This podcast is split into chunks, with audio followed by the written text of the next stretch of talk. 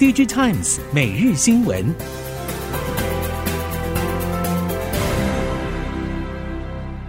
听众朋友您好，欢迎收听 DigiTimes 每日新闻，我是袁长杰，现在为您提供今天科技产业的新闻重点。首先带您看到，华为的 Mate 60 Pro 手机近日成为热门话题。紧接着，华为又推出了升级版的 Mate Pro 60 Plus 以及新款折叠式手机 Mate X5 的预购，引起市场讨论。部分分析师预估，在 Mate 60 Pro 推出一年内，出货量将达到一千两百万只的水准。但是从实际效能来看，Mate 60 Pro 以人民币七千元定价来说，并不是特别具有竞争力的机种。亮眼的销售可能是中国市场支持国产晶片的民族情绪，以及对华为品牌的高度信任所带动。这样的情绪是否可以突破疲软的经济状况，还是充满高度的不确定。接下来看到台积电，半导体设备业者表示，台积电近日在启动了第二季以来第三波设备追单，为相关设备及材料供应链再注入暖流。也确立了 CoWoS 扩产主力据点，除了龙潭之外，台中成为最新扩产热点。多家供应商已经陆续接获通知，这一波订单能见度已经到二零二四年底。台积电先进封装产能以 InFO 为大宗，主要客户是苹果。CoWoS 产能则在 NVIDIA 以及其他大厂大举投片带动之下，今年第二季开始显著扬升。尽管美国对中国制裁力道未减，但是韩国媒体消息表示，台积电为了提振业绩，不止加快了拓展中国业务，对中国出口晶片量也大幅增加。后续动向引起南韩业界关注，因为台积电确定在中国南京扩产二十八纳米晶片，台积电与中国关系或许会更加牢固。此外，由于台积电美国亚利桑那州晶圆厂建制遇到困难，让南韩业界推测，台积电在美国确保人力方面遭遇瓶颈，未来人才资源问题势必会成为影响台积电决策的重要因素。而台积电在中国的扩厂策略走向也值得观察。MBODM 厂八月出货与营收出炉，值得关注的是，往年第三季是旺季，但今年旺季不旺。另外，通常季底月份出货较高，不过广达、英业达都预估九月出货恐怕与八月持平，甚至下滑。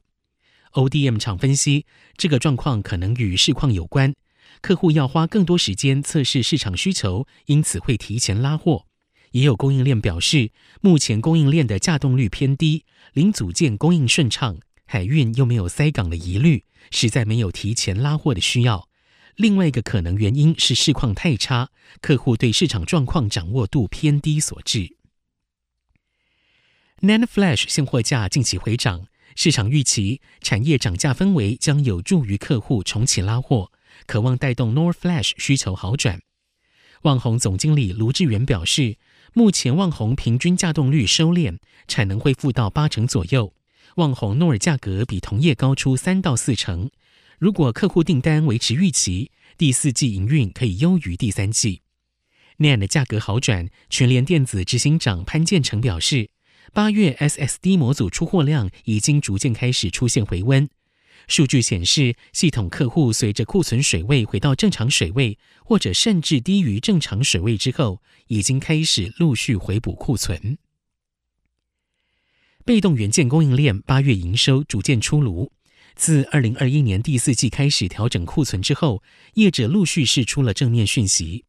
其中，上游导电浆及后膜导体材料大厂秦凯八月营收呈现月增年增的双增情形，累积前八月营收新台币七点二五亿，年增率已经转正。秦凯副董事长庄淑媛表示，被动元件客户的库存都已经降到八十到一百一十天左右，只需要静待终端需求回升。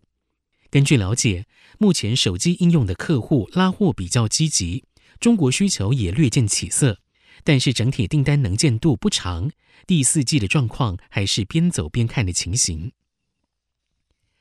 在面板方面，八月 LCD 面板价格上扬，台系四家主要面板厂营收表现都呈现成长。其中友达八月字节合并营收新台币两百四十二点八亿，月增百分之十四点二，年增百分之五十一点六。群创八月合并营收一百九十二亿元，月增百分之三点八，年增百分之二十五点八。不过，由于接下来 LCD 面板报价上涨动能趋缓，不排除第四季可能会下跌。加上了品牌业者拉货动能减弱，面板厂的稼动率也可能会比第三季下调，恐怕会让面板厂营运暂时沉潜，伺机等待明年再起。南韩调研机构 UBI Research 公布了最新报告，预测到了二零二五年，中国智慧型手机，包含折叠式手机的 OLED 面板出货量超越南韩。中国威胁南韩 OLED 产业的猜想已经日渐成真。对于南韩面板产业未来发展方向，相关人士表示，IT 电视用 OLED 市场扩展，预料会是中国业者比较难进入的领域。延展实境 XR 等微显示器面板发展，则是目前引起业界高度关注的新市场。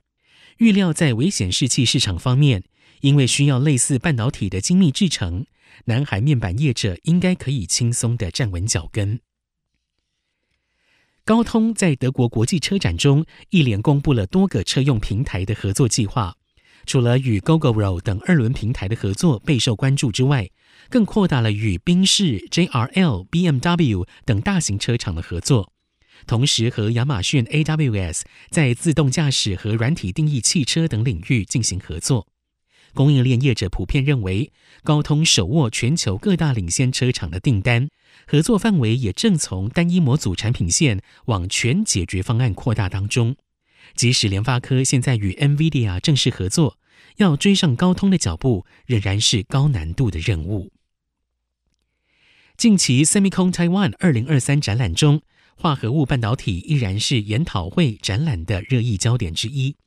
虽然当下全球碳化矽晶片的总供给还是没有满足总需求，不过下半年碳化矽晶片的紧缺度开始缓解，主要是扩增新产能开出逐渐有成效。还有中细厂直追速度比预期快。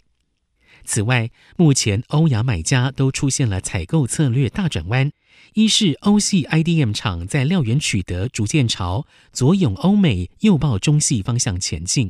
其次是亚洲客户依赖于美国料源厂比重呈现有感下降，主要是中细厂支援力越来越强。中国新能源车品牌崛起，新能源车市场也成为拉动半导体成长的关键动能。车规级微控制器 MCU 市场也随之提升。在国际 IDM 大厂竞争之下，两岸 MCU 业者透过了中国二三线车厂抢进车用 MCU 市场。Omdia 数据指出，去年中国 MCU 市场规模大约是八十二亿美元，其中车用领域占比为百分之三十一点六。预估二零二六年可以达到百分之三十五点五。业者透露，已经有不少厂商从 RISC-V 架构来做车规级 MCU，像是中国的国芯科技、新科集成等，也将会是下一个产业观察重点。最后，我们来看到，台湾作为全球重要的资通讯供应链，太空中心计划在二零二五年发射台湾首个自制通讯实验卫星。另外，鸿海集团自制低轨卫星预计在今年升空，是台湾民间企业首次制作出低轨卫星。业内人士表示，这个消息凸显出鸿海集团对低轨卫星布局的完整性，也显示台湾未来可以透过整合上下游产业链的卫星系统整合公司，补上进军国际太空产业的关键拼图。如果这一次顺利发射，并且完成筹载任务，台湾低轨卫星产业链将有望进入门槛相对高的太空端，甚至是卫星服务商机。以上，DG Times 每日新闻由 DG Times 电子时报提供，原长节编辑播报。谢谢收听。